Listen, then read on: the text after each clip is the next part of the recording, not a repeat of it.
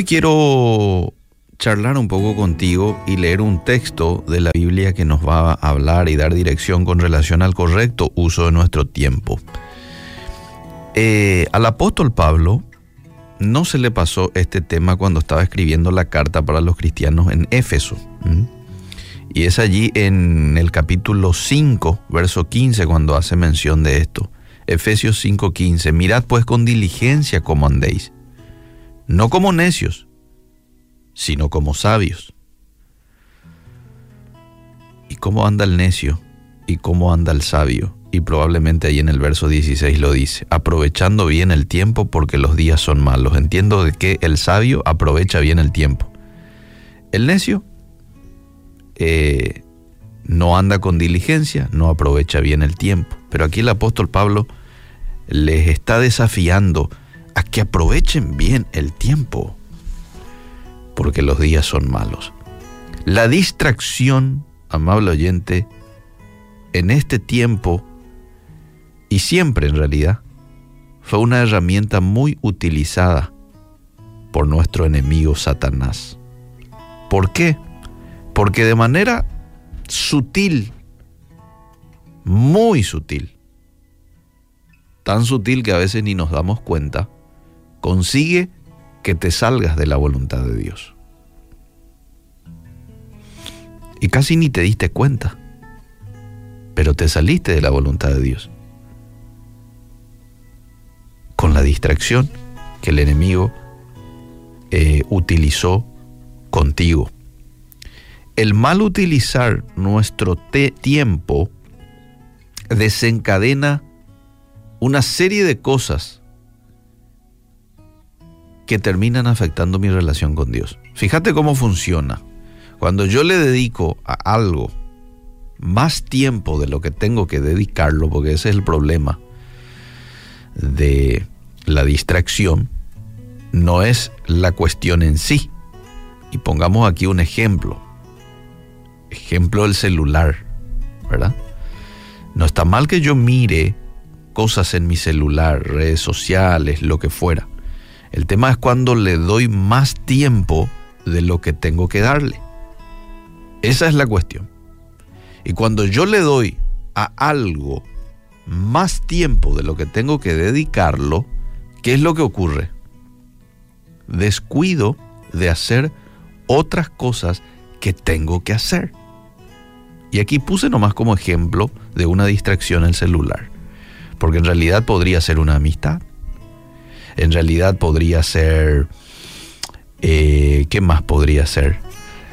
Eh, quizás el trabajo, el trabajo desmedido, el estudio desmedido también podría ser, ¿verdad? Porque quita, me quita de hacer otras cosas que tengo que hacer.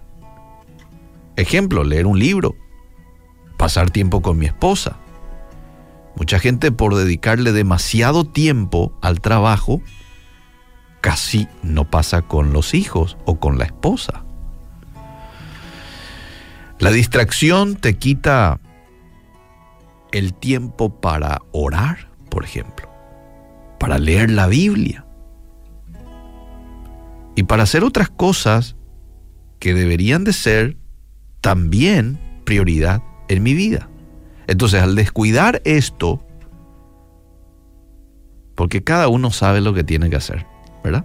Sabemos que tenemos que pasar con nuestro cónyuge, con nuestros hijos, sabemos que tenemos que, por lo menos aquellos que tenemos a Jesús en nuestro corazón, sabemos que tenemos que tener un tiempo para estar a solas con Él, meditando, orando, leyendo la Biblia. Pero cuando yo descuido todo esto, por la distracción,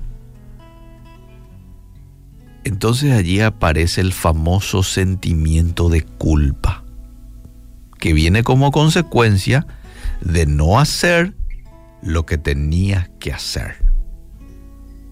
No hice lo que yo sabía tenía que hacer. Aquí varias veces a mí me llegaron mensajes, por ejemplo, diciendo, hermano, me siento mal porque sé que estoy descuidando a mis hijos. Estoy trabajando todo el día y al llegar ya no tengo tiempo para estar con ellos. En varias ocasiones llegaron mensajes así. Entonces uno se siente mal. Claro, hay casos y casos, ¿no? Hay casos y casos de personas que a veces, mujeres por ejemplo, que no cuentan con un esposo y ellas tienen que hacer de mamá, papá. Pero digo, uno se da cuenta. Uno se da cuenta de que tiene que hacer algo y te pone mal cuando no haces ese algo que tenés que hacer. Y ahí entra el sentimiento de culpa. No hice lo que tenía que hacer. Que de hecho ya es un pecado, ¿verdad? Porque en, en Santiago 4:17 dice, el que sabe hacer lo bueno y no lo hace, le es pecado. Yo sé que tengo que orar, yo sé que tengo que leer mi Biblia, yo sé que tengo que pasar con mi familia. No lo paso, no leo, no oro.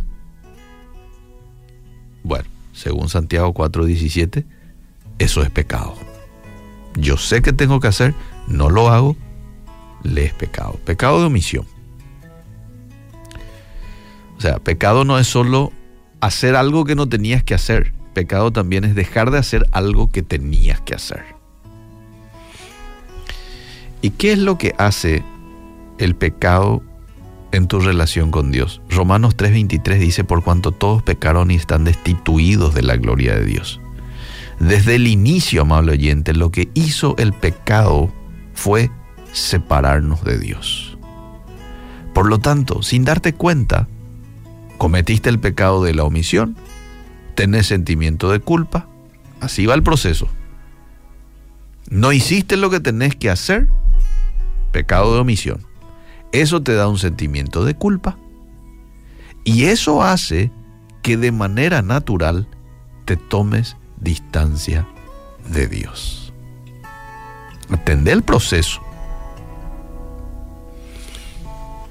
Te distrae el enemigo muchas veces, ¿verdad?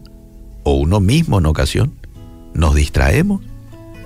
No hacemos lo que tenemos que hacer. Eso nos da un sentimiento de culpa y eso hace que nos tomemos distancia de Dios. Y ahí empieza el declive del ser humano, cuando se toma distancia de Dios. ¿Por qué? Porque estás sin esas fuerzas que provienen de Dios.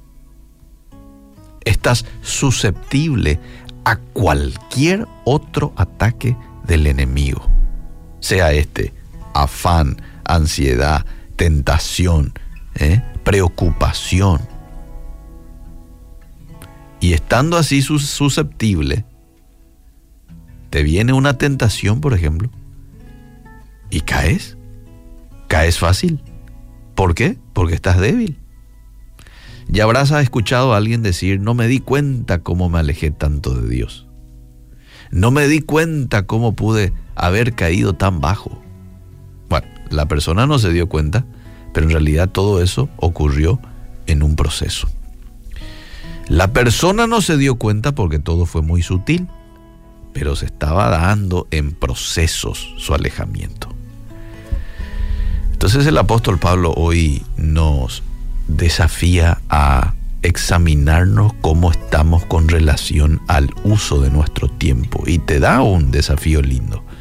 No andéis, eh, mirad pues con diligencia como andéis, no como necios, sino como sabios, aprovechando bien el tiempo porque los días son malos. Hoy es un muy buen día para tomar la decisión de poder aprovechar bien el tiempo, andar como un sabio, ¿eh? no como un necio, que deja pasar, que no es ordenado con el uso del tiempo, que no sabe aprovechar las oportunidades, sino todo lo contrario.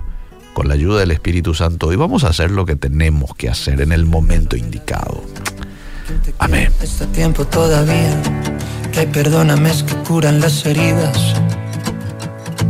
Aprovecha que tus ojos son capaces de un te amo, que tus manos pueden dar un buen abrazo tus pasos ir en busca de tu hermano. Aprovecha que puedes dar amor con tus palabras y una flor avivar antiguas llamas, antiguas llamas porque la lluvia acarició tu madrugada, porque de nuevo Dios la puerta te llama, porque no sabes que pasará mañana. Aprovecha para amar.